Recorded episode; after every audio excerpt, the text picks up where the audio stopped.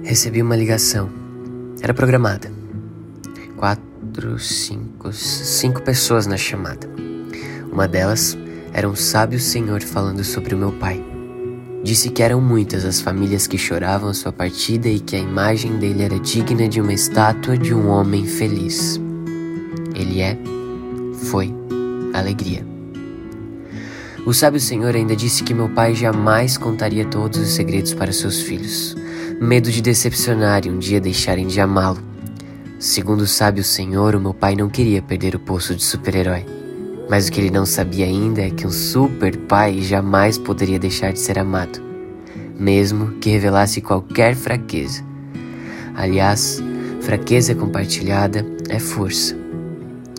Então, assim, pai, de onde quer que você esteja, saiba que a gente continua te amando.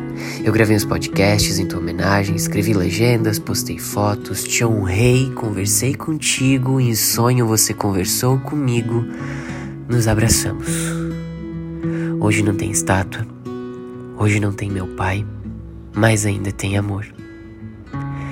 E onde o amor está, existe força, resistência, luta. Mãe, quando terminar de ouvir esse áudio, vem me dar um abraço.